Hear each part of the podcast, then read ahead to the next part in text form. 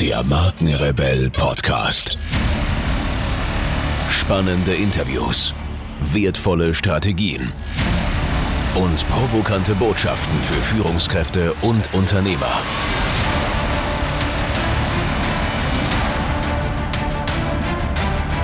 Stell dich den Herausforderungen der Digitalisierung und setze als Marke ein Zeichen. Von und mit Markenrebell Norman Glaser. Herzlich willkommen zu einer weiteren Podcast-Interview-Folge. Vielen Dank für eure Zeit und schön, dass ihr wieder reinhört. Es sind keine Aussteiger, eher Abenteurer. Sie sind weder waghalsig noch leichtsinnig. Sie sind einfach voller Leidenschaft für die grüne Lunge unserer Erde. Denn Sandra Hanke und Dieter Schonlau durchstreifen den Urwald seit vielen Jahren. Sie bringen atemberaubende Fotos mit und erzählen unglaubliche Geschichten über ihre Begegnungen und Beobachtungen mit einer Vielzahl an Tieren und leider einer weiter zurückgedrängten Anzahl von Menschen, die im Urwald geboren wurden und dort außerhalb jeglicher Zivilisation leben.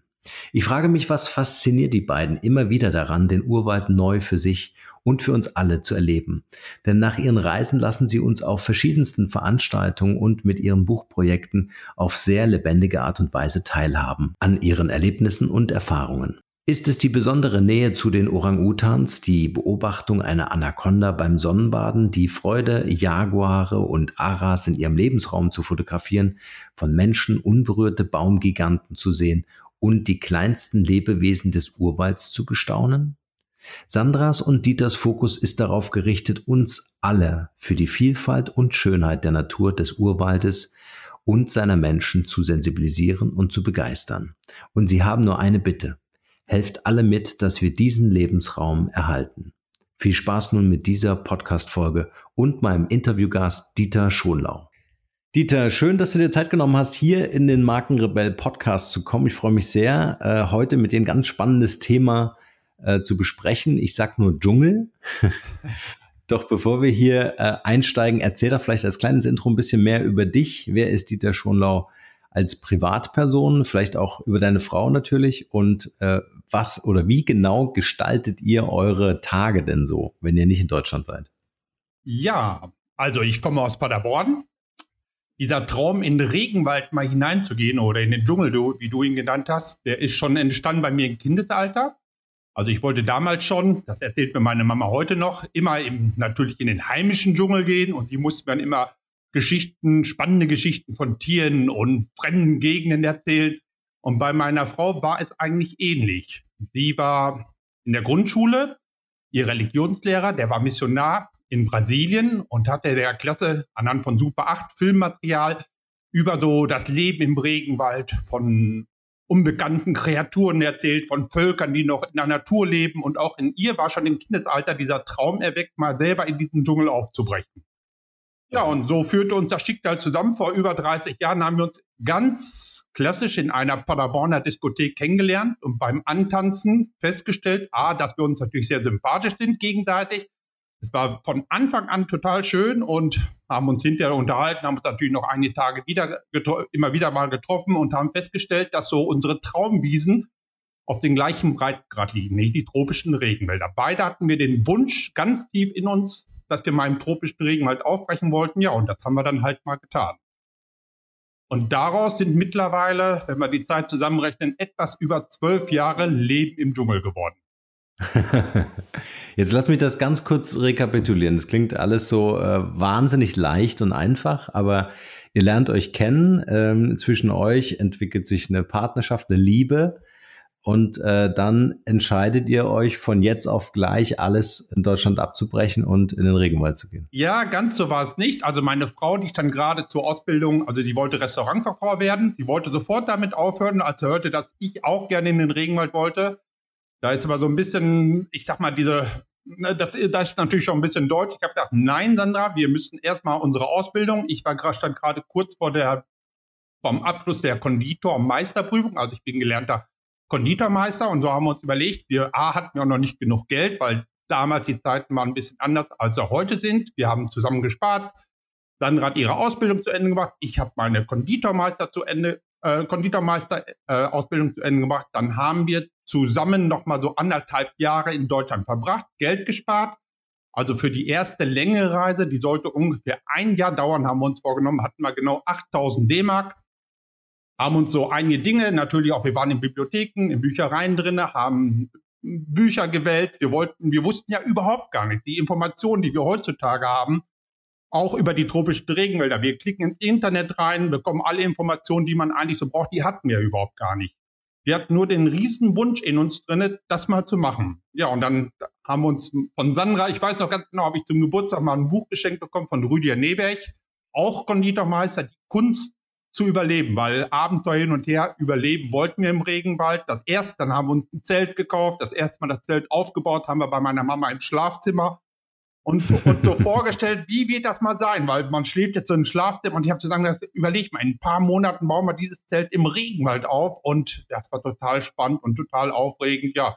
Und daraus ist wirklich unser Lebenstraum geworden. Das heißt, wir brechen jedes Jahr für einige Monate in den Regenwald auf, kommen wieder zurück, arbeiten in unseren Berufen, halten auch Vorträge und versuchen so unser Lebenstraum weiterzuleben. Mhm. Und äh, so ist das bis heute tatsächlich, dass ihr eine gewisse Zeit im, im, Regenwald seid und dann nach Deutschland zurückkommt, um diese Vorträge zu halten. Genau, also wir sind so im Durchschnitt drei, vier, manchmal sogar sechs Monate noch im Regenwald unterwegs. Also nicht mehr die ersten Reisen man jeweils, also wir sind, haben insgesamt drei Reisen gemacht von über ein Jahr.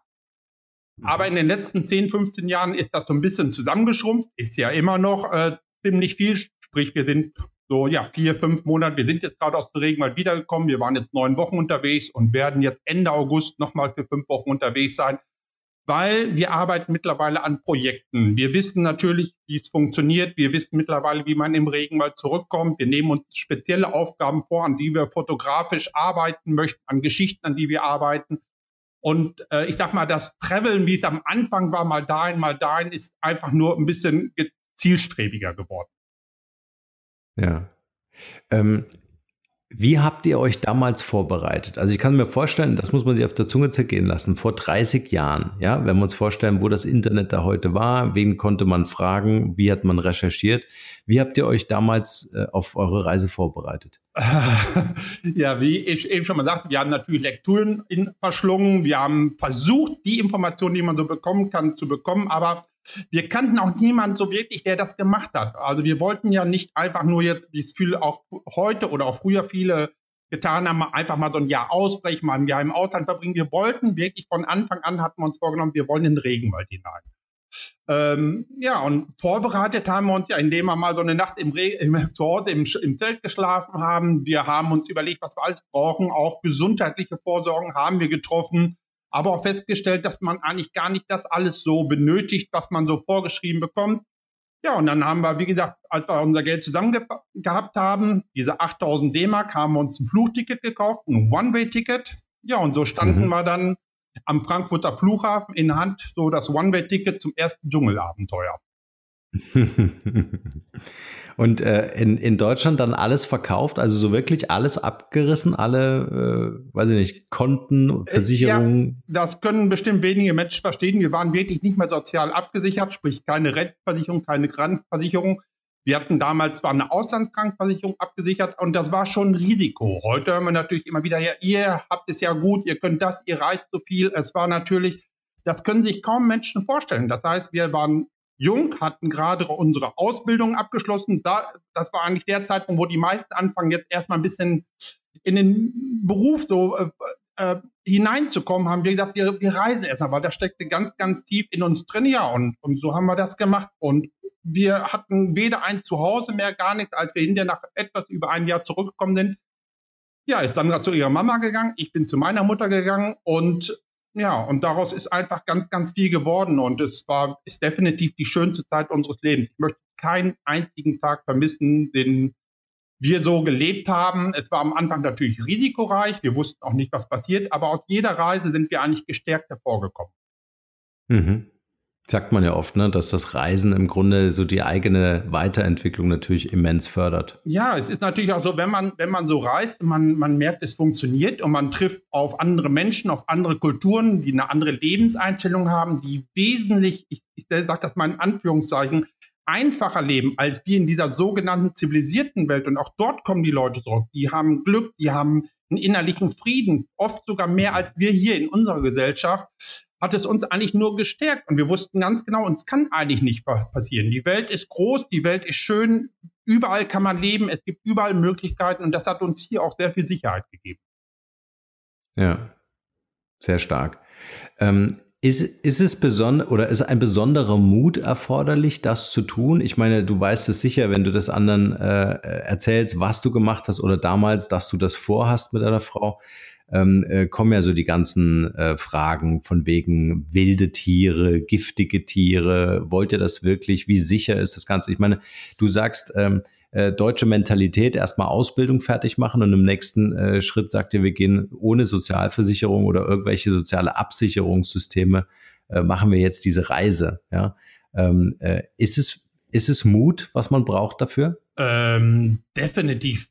Äh, ich glaube schon, dass es eine gewisse Art von Mut ist, ganz viel Abenteuerlust natürlich und einfach so so dieser Wille, was ganz anderes zu erleben, den Traum zu erfüllen. Ich glaube, Träume, wir hören das immer wieder. Viele Menschen haben Traum, das zu machen, das zu machen, wagen sich aber einfach nicht aus diesen aus dieser Sicherheit, aus diesem Sicherheitskasten hier bei uns in Deutschland auszubrechen. Ja, und wir haben es einfach gemacht und festgestellt, dass das gar nicht so, so ein wahnsinnig, gar nicht viel Mut braucht, sondern wie gesagt, es lebt, überall leben Menschen. Wir haben das nie so irgendwie als unglaubliche, mutige Tat angesehen obwohl, selbst wenn wir heute noch darüber erzählen, schütteln die Leute einfach den Kopf, ja, wie konntet ihr das denn machen? Und hattet ihr denn keine Angst vor der Zukunft und vor den ganzen Tieren?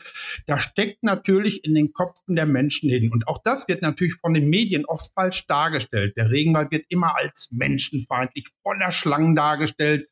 Äh, dem ist aber gar nicht so. Also wir haben wirklich in den ganzen Jahren äh, es, wir haben einen Lebensraum kennengelernt, sprich die tropischen Regenwälder, die also für Sandra und mich so, äh, das ist das Schönste, was ich mir im Leben vorstellen kann, dass ich dieses überhaupt mal äh, sehen durfte und dass daraus so ein ganzer Lebenstraum geworden ist, ist natürlich ein Riesengeschenk. Mhm. Was macht für euch die Faszination Regenwald aus?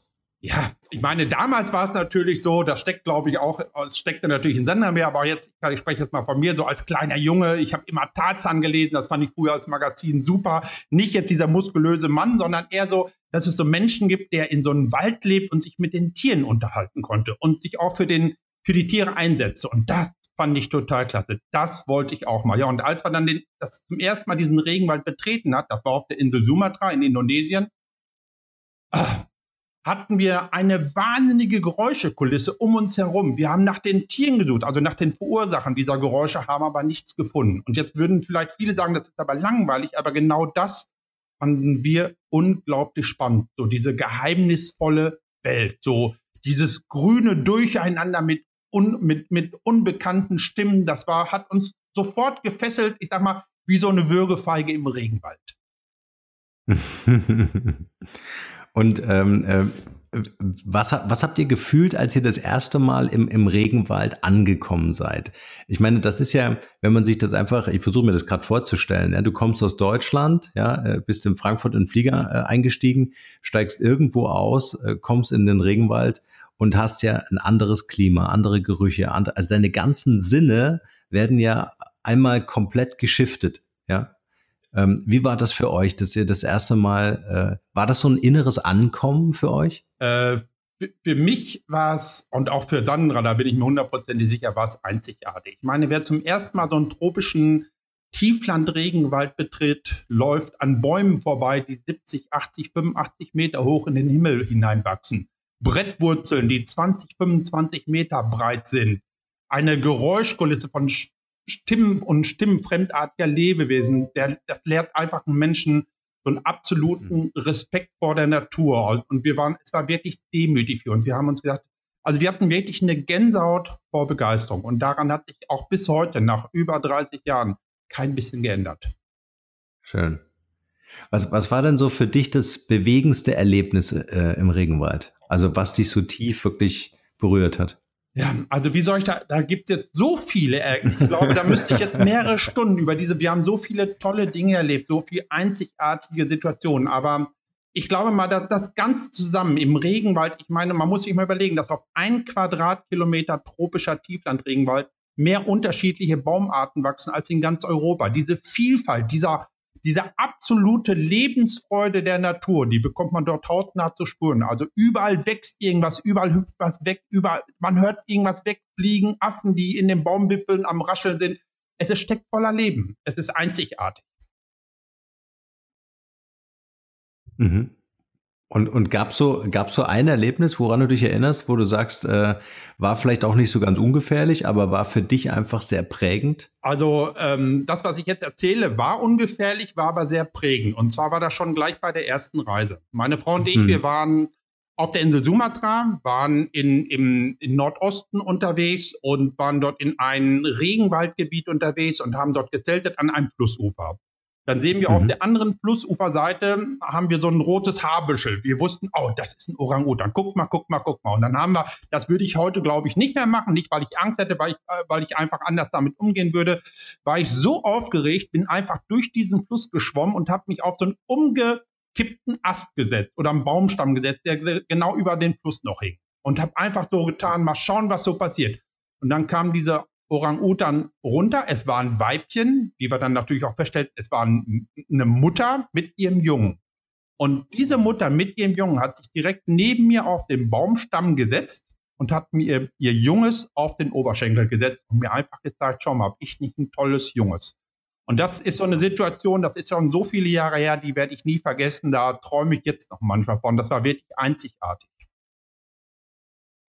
Boah, das ist aber wirklich ein Erlebnis. Ich meine, das ist ja, ich hätte jetzt wirklich erwartet, dass die Mutter ihr Junges verteidigt und dir irgendwie Drohgebärden macht, aber so liebevoll finde ich natürlich dann schon sehr ja, die sind, außergewöhnlich. Die, wie gesagt, Orang-Utans gehören zu den Menschenaffen, die sind uns Menschen sehr ähnlich. Wir machen das ja nicht anders. Wenn jetzt irgendwie, weiß Gott, ein Freund, Nachbarin, Bruder, Schwester ein Kind bekommt, hier, guck mal, ist das nicht klasse? Und vielleicht war es auch so. Und das ist wirklich eine Geschichte, die ist bestimmt noch nicht vielen Menschen passiert sehr auch sehr unglaubwürdig für viele, die das jetzt so hören, aber es war wirklich so. Ja, und andere Situationen, wir haben natürlich Dinge erlebt, was uns auch keiner glauben will. Wir haben mal bei Tonaufnahmen im Dschungel von Surinam, wir waren so morgens, das war so morgens 4.30 Uhr, 5 Uhr, auch Sandra und ich sind tief in den Wald gegangen, haben uns auf so einen, wieder mal so einen umgekippten Baum gesetzt, der lag im Wald.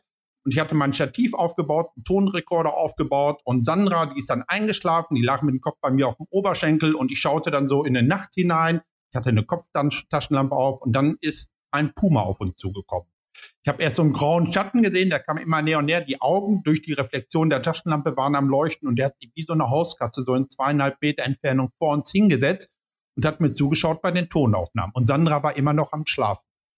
Jetzt habe ich meine Frau geweckt mit den Worten, Sandra, vor uns sitzt ein Puma. Und sie hat ich weiß nicht, wie sie es gemacht hat. Ich hätte garantiert anders reagiert. Sie hat super reagiert. Sie ist ganz langsam hochgekommen und dachte, oh Gott, was machen wir denn jetzt?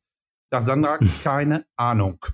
Ja, und um diese ganze Situation, das war jetzt, wir hatten keine Angst. Es war nicht so diese panische Angst, die jetzt vielleicht viele erwarten würden, die wir gehabt hätten, hatten wir aber nicht. Das war eher so eine Mischung aus Einzigartigkeit und was machen wir jetzt oder hoffentlich wird das gut gehen ja, um diese Situation aufzulösen. Ich habe wirklich nur in die Hände geklatscht. Da macht er einen Riesensatz nach hinten, schaut, drehte sich noch mal einmal zu uns um und verschwand in seinen Wald. Der war letztendlich, es ist eine Katze, eine Großkatze, einfach genauso neugierig wie wir auch. Der hat wohl irgendwie so vermute ich, äh, unseren Lichtpegel oder den Lichtpegel meiner Kopftaschenlampe gesehen und wollte einfach mal schauen, was ist denn hier in meinem Wald los. Und so komische äh, Gestalten wie Sandra und mich hat er bestimmt auch noch nie in seinem Wald gesehen. Also es war tief in den Regenwäldern von Surinam, also es ist ein Amazon, im Amazonasgebiet und es war eine einzigartige Begegnung. Und auch wenn wir von dieser Begegnung erzählen oder berichten, dann und wir schauen den Zuhörer in den Augen, die dann denken wir hoffentlich, hoffentlich glauben die und das und bei manchen ist wohl bestimmt auch so nah, naja, ob das wo alles so stimmt, aber das passiert halt einfach. Wir sind so viele Jahre unterwegs, wir haben so viel Zeit tief in den Regenwäldern verbracht, wir sind mit Ureinwohnern zusammen, wir haben einfach Dinge erlebt, die erlebt man nicht als normaler Urlauber, wenn man nur ein paar Tage unterwegs ist. Ich glaube, die erlebt man, wenn man einfach viel Zeit hat. Wir haben einfach das, das Leben auf uns wirken lassen und auch die Natur und waren offen für alles. Ja. Jetzt hast du schon gesagt, die Ureinwohner, das interessiert mich natürlich auch. Ähm, wie, wie seid ihr zum ersten Mal in Kontakt mit, mit denen äh, gekommen? Also wir haben immer wieder mal Ureinwohner getroffen. Es war jetzt nie so, dass wir jetzt in irgend so ein, ich ne, sagte mal, so ein Dschungeldorf einfach reingelaufen sind. Also wenn die Ureinwohner, sprich jetzt auch in Surinam, keinen Kontakt zu einem haben wollen, also diese Menschen, die noch im Wald leben, dann hat man den auch nicht. Oft ist es vorgekommen, dass wir einfach am Flussufer gezeltet haben. Wir hatten auch ein eigenes Boot dabei. Indianer sind vorbeigekommen, sind zu uns rübergekommen, haben geschaut, was wir so machen, wo wir so drin schlafen. Wir sind mit den Fischen gegangen. Es sind sogar im Laufe der Jahre, weil wir immer wieder dorthin zurückkommen. Also wir waren schon viele Mal in Suriname, in Borneo. Wir haben mit unterschiedlichen indigenen Völkern zusammengelebt und da haben sich auch Freundschaften rausentwickelt. Und das war für uns der Riesen, das Riesenglück, sage ich mal, dass wir diese Menschen kennengelernt haben, dass wir mit denen im Wald waren. Die haben uns gezeigt, wie es ist, wie man Verstecke baut, wie es riecht, wenn Spinnen und Brull auf, in der Nähe sind, wie man Fische fängt und all diese ganzen Dinge. Und oft konnten wir uns nicht sprachlich mit denen verständigen, was sehr schade ist, weil man hätte denen ja viel lieber was von sich erzählt. Wir haben mittlerweile sprechen wir gut Malaiisch. Wenn man Malaiisch spricht, spricht man auch gut Indonesisch. Wir sprechen ein bisschen Taki-Taki. Das wird auf Surinam gesprochen, aber man kann nicht jede Sprache lernen. Aber wir haben nicht ein einziges Mal irgendwie ein schlechtes Erlebnis gehabt. Wir haben ganz fantastische Menschen kennengelernt, von denen wir unglaublich viel gelernt haben. Also wie man im Regenwald lebt. Und ähm, es, es ist ein Riesengeschenk, was wir dort bekommen haben. Ja. Und ist, äh, sind diese Menschen schon vorher ähm, ähm des Öfteren irgendwie mit der westlichen Welt in Kontakt gekommen? Also das ist auch unterschiedlich, einige von denen schon, aber wir waren nur mal als Beispiel auch vor vielen Jahren in Neuguinea unterwegs, sprich den indonesischen Teil in Irian Jaya. Dort waren wir über sieben Monate in den Bergurwäldern unterwegs. Sandra und ich haben dann unser Zelt aufgebaut. Irgendwie, das, wir waren jetzt schon auf über 2000 Metern Höhe. Und beim Zeltaufbauen sagte Sandra zu mir, schau mal da oben, Dieter, da steht jemand. Und da habe ich hochgeschaut und dann stand ein Ureinwohner, wie man sich das wirklich so vorstellt. Also noch mit einem Knochen durch die Nase, ein Speer in Hand, stand da. Und ich dachte, oh Gott. Und dann sagte, was machen wir jetzt? Ich dachte, wir bauen einfach unser Zelt auf. Was soll man machen? Haben weiter aufgebaut und auf einmal standen da 80, 90, 100 Männer rannten alle auf unser Zelt zu. Das war natürlich schon ein komisches Gefühl. Wir wussten ja nicht, was passiert denn jetzt. Es waren also wirklich Menschen, ich glaube nicht, dass sie zuvor schon oft Weiße, also man nennt sie in Indonesien Orang-Puttis gesehen haben. Die haben unser Zelt attackiert, weil die noch nie ein Zelt gesehen haben. Da haben wir das Zelt aufgemacht. Wir konnten uns sprachlich mit den, nicht mit dem verständigen. Und dann habe ich einfach die Gestik gemacht, dass wir hier schlafen, dass das unser Zuhause ist und so. Und dann merkt man, oh, dann war das auch alles irgendwie in Ordnung. Die fanden meine Beinhaare, ich habe blonde Beinhaare total klasse, da haben sie mir immer dran gezupft, weil das glänzte so ein bisschen in der Sonne. Ja, und dann haben, sind wir abends schlafen gegangen und diese Männer, es kamen hinterher auch Kinder und Frauen dazu, haben dort ein Feuer gemacht und dann und ich war hinter müde, wir sind schlafen gegangen und dann fingen die auf einmal an zu singen. Und das hörte sich an, als wenn die Aboriginals auf, in Australien mit ihren Didgeridoo spielen. Das machten die immer mit ihren Stimmen. Und wir lagen da in diesem Zelt, um uns herum fingen die ganzen Menschen an zu singen. Und das war so einzigartig, da sind wir rausgegangen und sind wirklich, die haben die ganze Nacht mit denen durchgetanzt und eine unvergessliche Nacht erlebt. Auch ein Riesengeschenk, das mal überhaupt so erlebt zu haben. Schön. Auch von, auch von denen zu lernen, das fand ich eigentlich auch eine schöne, äh, schöne Geschichte, wie du gerade äh, angedeutet hast wie man fischt, wie man sich im Urwald bewegt, weil irgendwie musste ja dieses Know-how auch zu euch kommen. Ja, das ist. Also das eine, das sich selbst aneignen natürlich, ne, eher autodidaktisch und das andere wirklich von den Ureinwohnern zu lernen. Vieles ist natürlich im Laufe der Jahre entstanden. Also wir hatten am, von Anfang an wirklich gar keine Ahnung. Wir wussten auch nicht. Wir wollten einfach, wie ich das ja eben schon mal erzählte, einfach in den Regenwald rein. Wir haben uns natürlich vorbereitet, wie man es halt vor 30 Jahren machen konnte. Mittlerweile sind wir wirklich, ich, ich würde mal sagen, wirklich gut. Wir wissen, jetzt, wie man Tiere entdeckt, wie man Hütten baut. Aber wir lernen auch immer wieder was Neues dazu. Und hätten wir diese, ich sag mal, diese Sinneschulung der Ureinwohner nicht bekommen, wären uns, also ich würde mal sagen, 80 Prozent der Fotomotive, die ich mittlerweile ich nenne das mal noch in Kasten habe, nie zustande gekommen, weil die haben uns gelernt, wie man in diesen grünen Durcheinander zurechtkommt, wie man Tiere in diesen grünen Durcheinander entdeckt, was unglaublich schwierig ist, weil als Naturfotograf sich das Thema tropischer Regenwald auszusuchen, ich, da hat man so das schwierigste Genre überhaupt gemacht. Das sage ich jetzt mal, weil es spricht eigentlich alles gegen die Fotografie. Sprich, es ist extrem heiß, feucht und vor allem die Tiere, nach denen man sucht, die sind, weil die sind eigentlich gar nicht da, weil im, die Lebewesen im Regenwald möchten am liebsten nicht da sein. Die können nur überleben, indem sie sich tarnen, indem sie sich verstecken. Und hinter diesen Verstecken zu kommen, ich sag mal, das haben uns die Ureinwohner gelernt. Wir waren mit Jägern in Surinam unterwegs, die natürlich von der Jagd leben, von, von der Nahrung, die sie bekommen müssen, weil die haben dort einfach keine Supermärkte. Und wenn man mit Jägern im Regenwald unterwegs ist, die darauf angewiesen sind, um zu überleben, auch Beute zu machen, die wissen natürlich auch ganz genau, wie man sich im Wald verhält. Die selbst wenn wir heute noch mit denen durch den Wald gehen, bin ich, dann denke ich immer gerne mal, warum reden wir so oft von diesen primitiven Menschen, die noch in Regenwäldern leben? Also ich komme mir dann immer sehr primitiv vor. Mit diesem Wissen, mit dieser Einzigartigkeit, wie die durch diesen Wald gehen, was die so machen, was die sehen, wie, wie ihre Sinne, wie die Sinne dieser Menschen geschärft sind. Also darum beneide ich sie immer noch. Obwohl sich auch unsere Sinne geschärft haben, haben aber bei weitem noch nicht so wie die der Ureinwohner. Ja. Was, was, würde, was wären so die, die drei wichtigsten Tipps im Dschungel, die uns so ein Ureinwohner jetzt geben würde? Ja, also wichtig im Regenwald ist natürlich an, an, an Nahrung oder auch an Wasser zu kommen. Wie man Wasser bekommt, dass wir, ähm, was wir mittler, was wir von denen gelernt haben, so machten die das auch. Die haben immer ihre Basecamps errichtet in der Nähe eines Flusses. Dort hat man was zu trinken. Dort kann man zur Not, sprich fischen gehen und Nahrung bekommen. Von dort aus geht man los sehr, sehr vorsichtig sein, sehr ruhig zu sein, wirklich immer lauschen, sind da irgendwelche fremdartigen Geräusche, nach allen zu hauen, nach jedem Ast, der irgendwie knickt, also, das, die Aufmerksamkeit ähm, darauf zu legen, das haben die uns gelernt, ja.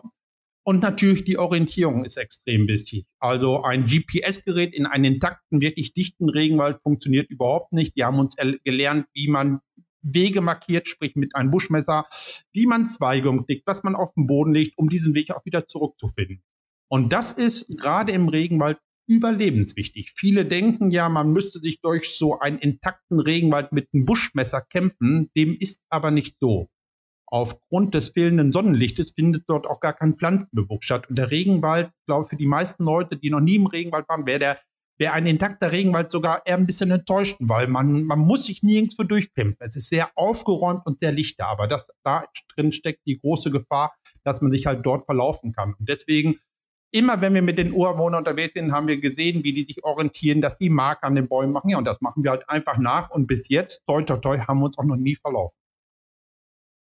Weil das wäre unter Umständen fatal. Ähm, das wäre das wäre mehr als fatal. Also in einem Regenwald, man muss sich das so vorstellen, da wo wir sind, dort gibt es keine Wege, da war noch niemand. Und wenn man jetzt unterwegs ist, man hat sich nicht den Weg gemerkt, in dem man gekommen ist, ähm, wird man hinterher, ich denke mal, wird man Angst bekommen, man weiß nicht mehr wohin, man geht nach links und mal rechts und äh, uns holt da keiner mehr raus. Zu 80 Prozent oder 85 Prozent sind Sandra und ich wirklich ganz alleine im Wald.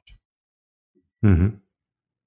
Gibt es schon äh, Reisende, die vor euch ähm, nie wiedergekommen sind? Also gibt es das tatsächlich, dass Menschen einfach aus dem Regenwald nie wieder zurückkommen? Ach, das passiert heute noch. Also wir sind ja auch viel so in Nationalparks unterwegs. Wir arbeiten für viele Organisationen und immer wieder hören wir dann auch, jetzt wurden, es werden Touristen vermisst oder es waren Menschen, die sind im Wald gegangen, sind immer noch nicht wiedergekommen. Also ich glaube, das passiert hundertfach. Gerade weil man denkt, man, sag mal jetzt, ich, ich sag mal, der normale Tourist, der wird jetzt so in so einen Regenwald gehen, in, auch selbst in Nationalpark. Wir waren jetzt vor kurzem im Dano Valley, das ist ein wunderschönes Naturgebiet im, in, in Sama, also auf der Insel Borneo. Und dort wurden vor zwei Jahren sind auch mehr äh, eine Gruppe von drei Touristen, die sind einfach im Wald aufgebrochen, haben sich natürlich nicht orientiert, die hat man nach drei Wochen wiedergefunden. Gott sei Dank. Mhm. Abgemagert. Das Einzige, was man oft dort im Regenwald natürlich findet, war Wasser. Das ist das große Glück. Also ohne Nahrung kommt man schon ein paar Tage, ein paar Wochen hin. Äh, aber mhm. ohne Wasser wäre es nicht möglich. Und die hatten Glück, die waren in der Regenzeit unterwegs, sprich, dann wird man viele auf viele Flüsse, kleine Bäche oder irgendwelche Pfützen hin, sonst hätten die das definitiv nicht überlebt. Und das passiert ganz, ganz oft. Ja.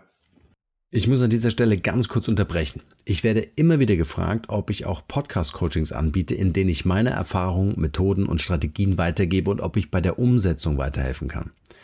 Was ich mit dem Markenrebell und über 70.000 Hörern pro Monat bereits erfolgreich geschafft habe, möchte ich nun mit dir teilen. Da mein Kalender ständig überfüllt ist und ich mit Leuten arbeiten will, die wirklich in die Umsetzung kommen wollen, sind meine Zeitfenster begrenzt. Bewirb dich also jetzt gleich für mein Podcast Mastery Coaching. Mehr dazu unter markenrebell.de slash Podcast Coaching. Den Link findet ihr natürlich auch wie gewohnt in den Shownotes zu dieser Podcast-Folge. In diesem Coaching werden wir uns ganz intensiv mit dir als Marke und deinem Business beschäftigen. Es gibt Praxis, Praxis und nochmals Praxis. Du kannst mir alle Fragen stellen und alles das, was ich dir erzähle, kannst du sofort umsetzen. Also gib dir als Marke eine Stimme. Jetzt ist genau der richtige Zeitpunkt dafür. Und nun geht's weiter hier.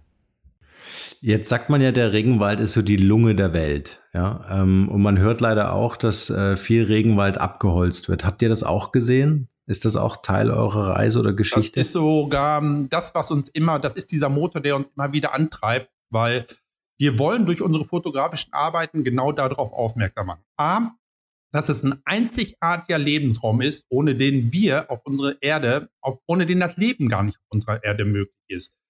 Der Regenwald wird ja immer so bezeichnet als die grüne Lunge, sprich Sauerstoffspender. Das stimmt nur bedingt. Eigentlich ist es eine riesige, eine riesige Klimaanlage. Aufgrund der Verdunstung.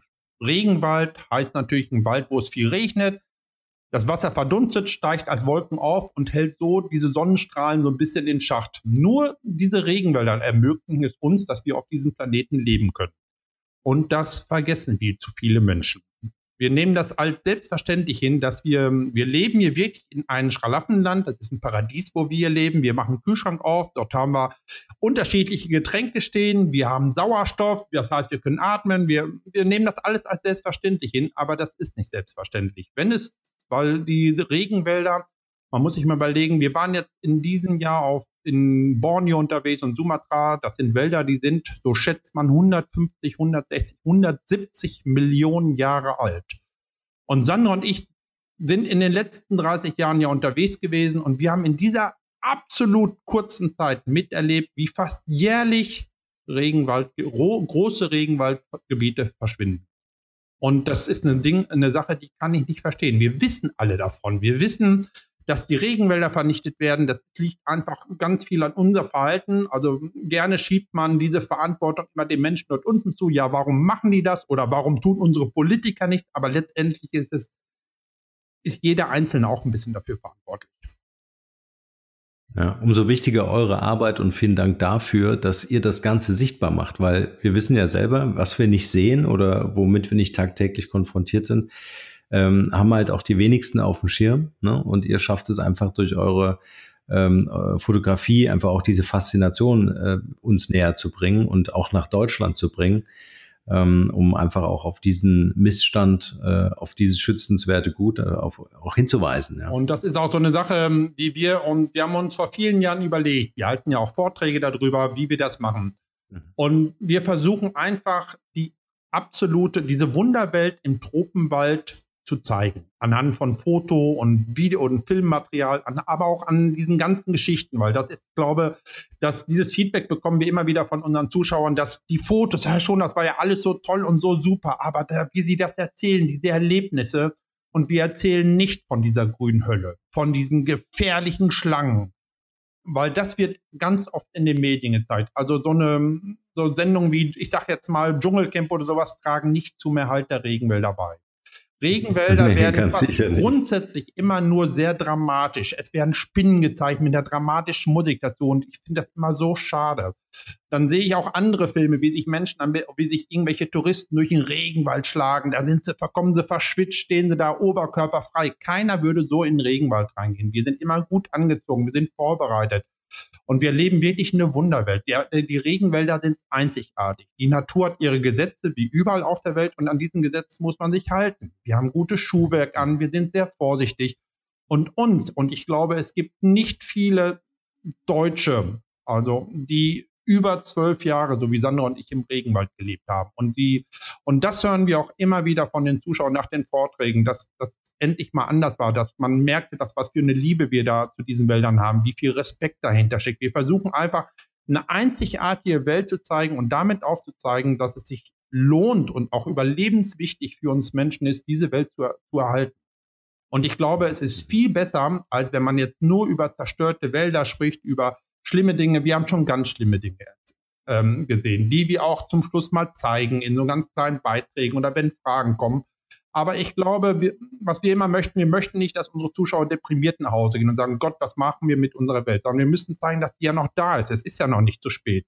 und dass es sich wirklich ja. lohnt, diese Welt zu erhalten. Ja. Wie finanziert ihr das Ganze? Also ähm, äh, wie finanziert ihr die Reisen und äh, wie sichert ihr euren Lebensunterhalt? Oh, so richtig sicher für die meisten wäre das zwar nicht. Also das Geld, was wir haben, stecken wir auch wirklich in den Reisen wieder rein. Ich bin jetzt seit, ach, mittlerweile sind es 20 Jahre, habe ich, ich habe ja meinen Konditormeister oder den Beruf ein bisschen am Nagel gehangen, aber arbeite immer noch ähm, ich setze das mal in Anführungszeichen als Marzipankünstler auf Zuruf. Sprich, ich A, werde von Firmen engagiert oder bin in großen Kaufhäusern. Dort habe ich dann so einen kleinen Tisch mit einem Klumpen Marzipan und erfülle dann die süßen Wünsche meiner Kunden. Und in diesem Beruf arbeite ich so, wenn man die Zeit zusammenrechnet, so zweieinhalb, drei Monate. Wir, da wird man nicht super reich von, aber es, es, es ist genü, es, es reicht, um jedes Jahr viele Monate auszubrechen und unseren Traum einfach weiter zu leben. Sprich, wir arbeiten hier in Deutschland. Meine Frau arbeitet immer noch als Restaurantfachfrau. Und das ist auch ein Beruf, der immer wieder mal ermöglicht, sprich, wenn man so in einer, in einer nicht gerade in der Hauptsaison, sondern mit seinen Arbeitgebern spricht, ob es nicht möglich ist, Januar, Februar, März oder wann auch immer, wann wir es zuvor haben, mal für ein paar Monate auszusteigen. Und es war bis jetzt nie ein großes Problem. Der Nachteil natürlich ist, man macht jetzt auch nicht diese beruflichen Fortschritte. Das heißt, das ist einfach das, das, das Los, was wir so tragen, dass wir nicht richtig in dem Beruf, also sprich meine Frau nicht richtig weitergekommen ist, was aber auch überhaupt nicht schlimm ist, weil äh, das, was wir eigentlich erlebt haben, das, das überwiegt alles bei Weitem. Ja, aber ihr folgt eurer Passion und mit einer, mit einer ganz großen Mission oder auch Vision, ähm, ähm, nämlich den Erhalt des Regenwaldes. Und das ist äh, ähm, jetzt auch mal im, im Kontext unserer Gesellschaft gesehen auch ein ganz großer Wert. Gibt es denn Organisationen, die euch unterstützen? Also uns unterstützen überhaupt gar nicht. Es, wir hatten schon öfters Anfragen. Also ich spreche jetzt auch von dieser ganzen, von der Fotoindustrie, die mal, die uns sponsern wollten, finanzieren wollten oder Equipment geben wollten. Das haben wir bis jetzt alles verneint, werde ich auch weiterhin, weil ähm, wir wollen unabhängig sein. Und ich glaube, wenn man mhm. unabhängig ist, ist man auch authentisch. Und ich möchte nicht irgendwie einen Vortrag halten und man muss, man müsste immer das Kameramodell, mit dem man unterwegs ist, in der Kamera, äh, also präsentieren, vielleicht mhm. auf dem T-Shirt noch irgendeine Marke tragen.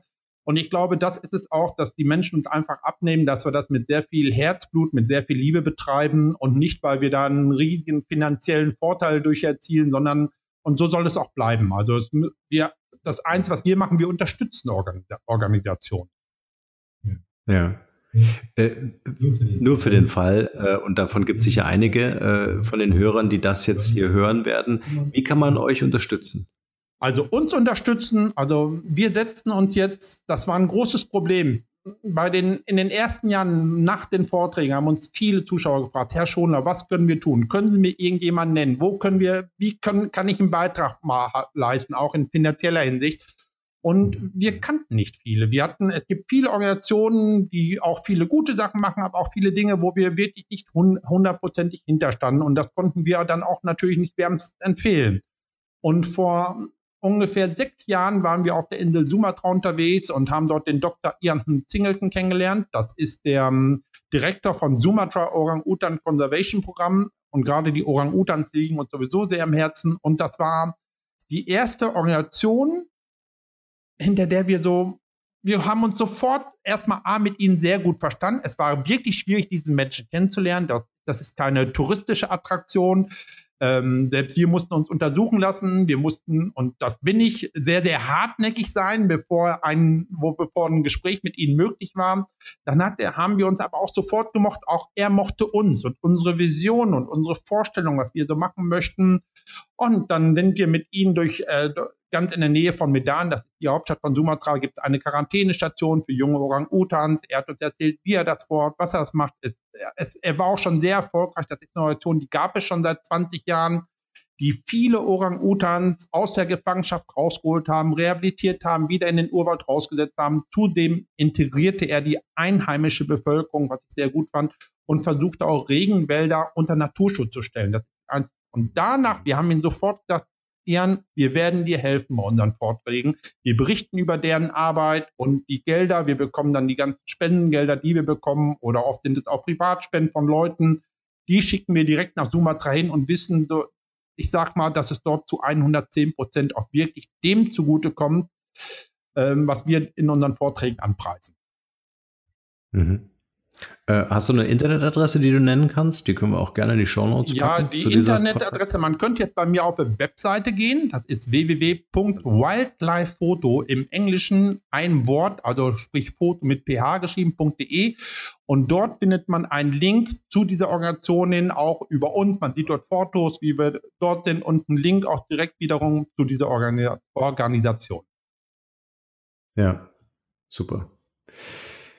Äh, Dieter, ich habe noch so eine kleine Quick QA-Session, äh, in der ich dir ganz viele Fragen stelle und du ganz kurz und knapp äh, darauf antwortest. Doch bevor wir da einsteigen, vielleicht noch die Frage, ähm, gibt es jetzt gerade im Moment so ein Passion Project, wo du sagst, äh, da äh, bist du mit deiner Frau gerade dran oder mittendrin? Ja, und zwar, ja, ist, das geht wieder um den Sumatra Orang-Utan. Ich weiß nicht, einige haben es bestimmt mit mit äh, äh, gehört, das ging wirklich in der Weltpresse rum, dass im Jahre 2017, sprich im, im letzten Jahr, eine neue Orang-Utan-Art auf der Insel Sumatra entdeckt wurde. Das muss man sich mal vorstellen, 2017 eine neue Menschenart. Und zwar ist das der Tapanuli Orang-Utan und der lebt im Batang Toro Ökosystem und wir haben jetzt Kontakte zu dem SOCP, also sprich den Sumatra Orang-Utan Conservation Programm und wir wollen jetzt in den nächsten Jahren dort öfters hin. Und zudem haben wir uns vorgedacht, nicht nur diese Orang-Utan, sondern wir möchten auch in den nächsten Jahren sehr viel mit Ureinwohnern machen. Sprich, auch mit denen. Wir waren jetzt ja in Malaysia mit Orang-Aslis unterwegs. Wir werden jetzt mit Penangs auf Borneo unterwegs sein. Wir möchten diese Menschen, die im Wald und vom Wald leben, auch zu Wort kommen lassen. Wir möchten die interviewen im Wald. Die sollen uns darüber berichten, auch über die Zerstörung der Regenwälder, über die Probleme, die auch die durch diese Zerstörung der Regenwälder für die entstehen, dass wir, weil die haben einfach keine Stimme und wir möchten denen eine Stimme geben. Das ist uns ganz, ganz wichtig. Also wir haben noch so viele Dinge vor. Ich glaube, wir müssen noch mal so ungefähr 30 Jahre reisen. Also an dieser Stelle ganz klar die Empfehlung natürlich, der, dem Regenwald eine Stimme zu geben und natürlich mit einem Podcast. Also wie cool wäre, wäre das, wenn es den Regenwald-Podcast gäbe Das toll. und wir von euren Abenteuern erfahren, ja, und auch den ähm, äh, der, der Schönheit lauschen können. Also ich könnte mir das auch wunderbar vorstellen. Ich bin jetzt so ein Audiomensch, ja, ähm, wenn ich den Regenwald mal hören könnte, ja, ähm, äh, und äh, ihr vielleicht die Geschichten dazu erzählt oder das, was ihr erlebt habt, bis hin zu diesen, äh, zu dieser auch wichtigen, finde ich, wichtigen Aufklärungsarbeit, ja, zu verstehen, was der Regenwald eigentlich ist und äh, warum es so wichtig ist, ihn zu schützen. Das also äh ist natürlich so eine ganz tolle Sache. Also ich kann nur empfehlen, Norman, komm mal zu unseren Vorträgen. Nicht, weil wir das jetzt machen oder so. Es ist wirklich einzigartig. Sprich, wenn wir brauchen bestimmt so immer so sieben, acht, neun Jahre, bevor wir mal sagen, jetzt können wir vielleicht einen anderthalb bis zweistündigen Vortrag gestalten. Wir möchten wirklich, dass der Zuschauer in unseren Vorträgen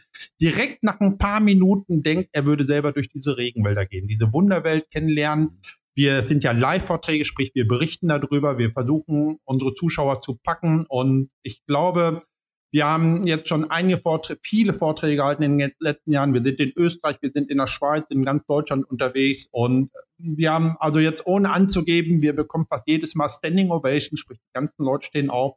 Die kommen nach dem Vortrag zu uns, sie wollen uns meinen Arm nehmen, bedanken sich dafür, dass wir die an unserem Leben teilhaben lassen und vor allen Dingen, dass wir diese Natur, den Regenwald mit so viel Respekt vorgetragen haben. Ich glaube, auch wenn es in den Medien ganz anders dargestellt wird, es muss dramatisch sein und Mainstream sein. Ich glaube, dass das nicht so ist. Ich glaube, immer nur, äh, Leute erzählen nur dann genau so, weil sie nicht viel zu erzählen haben. Wir haben aber so viele schöne Dinge gesehen. Natürlich haben wir auch Entbehrungen gehabt. Wir sind auch krank geworden.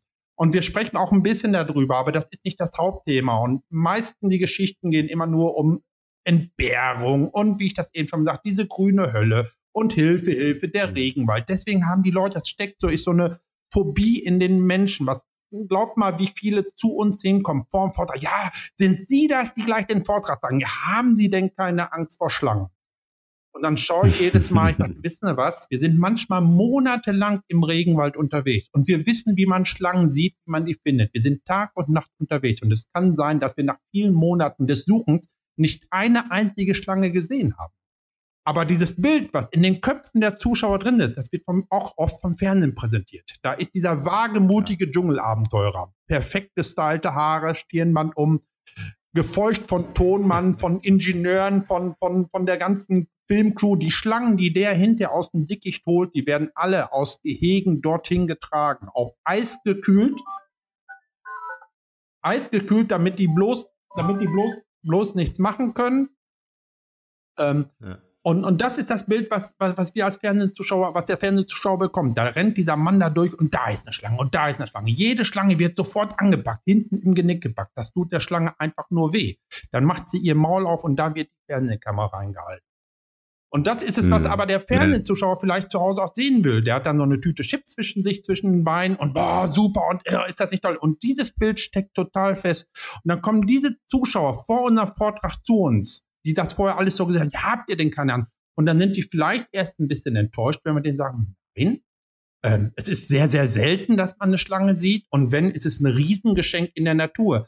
Aber nach dem Vortrag kommen die oft die gleichen Personen wieder zu uns und sagen, jetzt haben wir das verstanden. Die finden das so toll, dass wir mal einfach das alles ein bisschen anders erzählt haben. Weil Schlangen sind ja nicht menschenfeindlich, die wollen von uns ja gar nicht. Giftschlangen brauchen ihr Gift, um Nahrung zu bekommen. Man muss halt, wie ich das eben schon sagte, Regeln einhalten. Man geht nicht mit Barfuß oder mit Schlappen durch den Regenwald. Wir haben gutes Schuhwerk an. Und in den ganzen, wir, es sind wirklich weit über zwölf Jahre, die wir Tag und Nacht in den Regenwald, wenn man das zusammenrechnet, unterwegs gewesen sind. Noch nicht ein einziges Mal ist irgendwie eine Gefahr von einer Schlange ausgegangen. Hm. Dieter, ich persönlich glaube oder äh, bilde mir ein zu wissen, äh, wir haben in der westlichen Welt ganz andere Schlangen, die viel gefährlicher das sind. Stimmt. in vielerlei Hinsicht. ja, genau. Ja, lass uns äh, zu meiner kleinen Quick QA-Session kommen. Ähm, kannst du in einem Satz sagen, was eure Mission ist?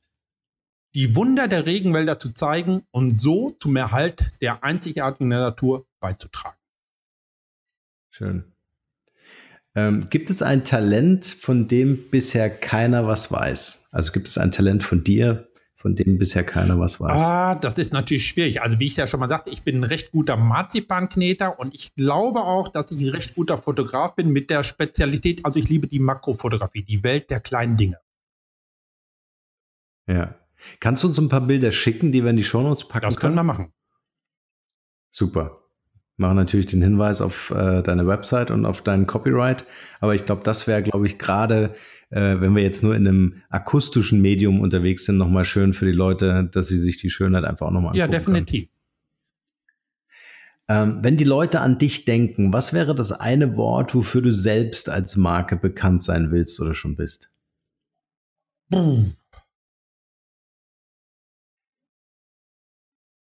Vielleicht einer der ja, der die, der die Natur mit seiner Kamera festhält. Oder die Schönheit der Natur mit seiner Kamera festhält. Das wäre schön. Mhm. Welcher Moment oder Rat hatte für dich einen besonders nachhaltigen Einfluss? Vielleicht ein Rat oder Moment auf deinen Reisen?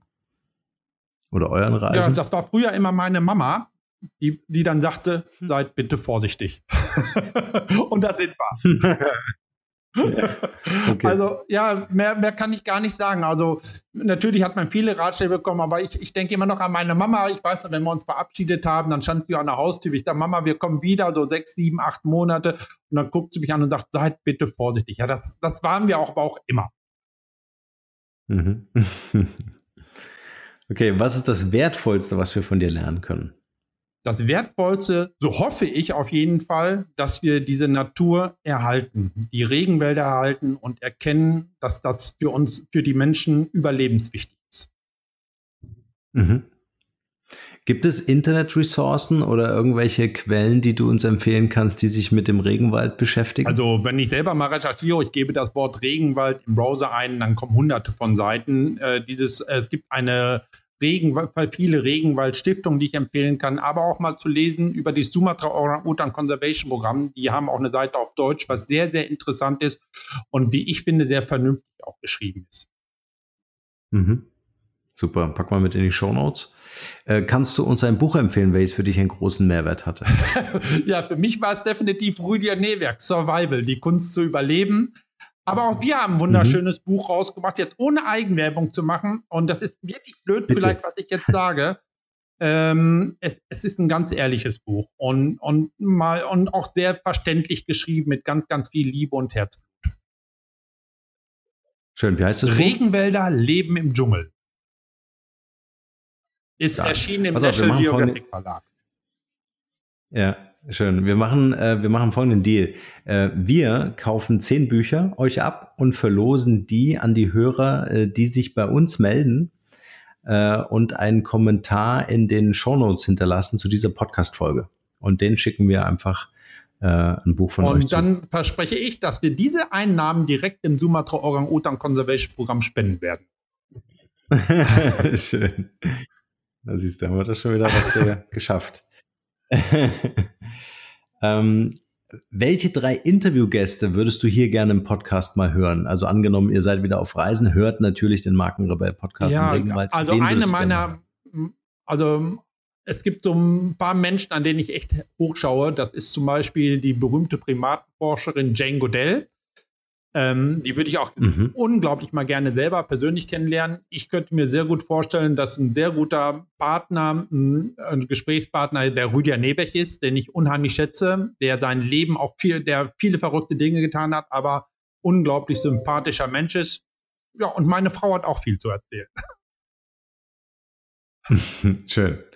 Dann äh, werden wir das mal hier mit in unseren Redaktionsplan aufnehmen.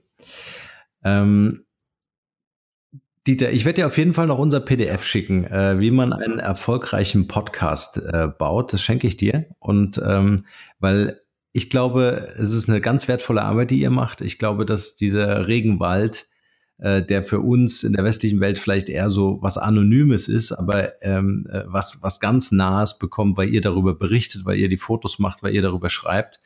Äh, und ich fände es äh, total schön, wenn es einen Podcast gäbe, äh, wo man euch begleiten kann, eure Abenteuer, aber auch eure Learnings teilen kann. Und ähm, deswegen äh, würde ich dir dieses E-Book nachher gerne schicken per E-Mail. Das wäre total interessant. Und würde, ja, gern. Äh, und würde dich bitten, ähm, vielleicht das Schlusswort zu dieser Podcast-Folge ähm, äh, zu übernehmen mit der Frage, was ist denn dein bester Tipp für ein, ein glückliches und erfülltes Leben? Glücklich und erfülltes Leben würde ich immer sagen, seinen Traum, wenn man Träume hat, diese Träume zu folgen und die auch, wenn auch nur manchmal oder auch nur ein bisschen einfach wahr werden zu lassen. Und dann würde ich sagen, dass wir halt erkannt haben, weil wir auf der ganzen Welt unterwegs sind, dass wir auf einem einzigartigen, wunderschönen Planeten leben. Man hat noch nichts Vergleichbares in den großen Weltraum gefunden und dass wir doch gemeinsam versuchen, diesen Planeten ein wenig mehr Respekt zu zollen und vielleicht auf das eine oder andere, was für uns so selbstverständlich geworden ist, zu verzichten, mal zu überdenken, ob ich wirklich jetzt mit dem Auto fahren muss oder ob ich nicht mit dem Fahrrad fahren soll. Das sind alles so kleine Beiträge, die der Welt wirklich sehr gut tun, die die kleinen Wunden so ein bisschen auch heilen können, was jeder Einzelne tun kann. Schön. Das lassen wir genauso stehen. Dieter, vielen Dank für deine Zeit und für deine oder eure wertvolle Arbeit. Ja, lieber Norman, ich bedanke mich auch bei dir. Ich finde das wirklich klasse, dass ich dabei sein durfte, dass ich so ein bisschen über unser Leben im Dschungel erzählen durfte. Und ich hoffe auch, dass so ein Podcast dazu beiträgt, vielleicht so ein bisschen mehr Verständnis oder ein bisschen mehr für den Regenwald zu werben. Ja, mit Sicherheit. Danke. Vielen Dank. Bis bald. Okay.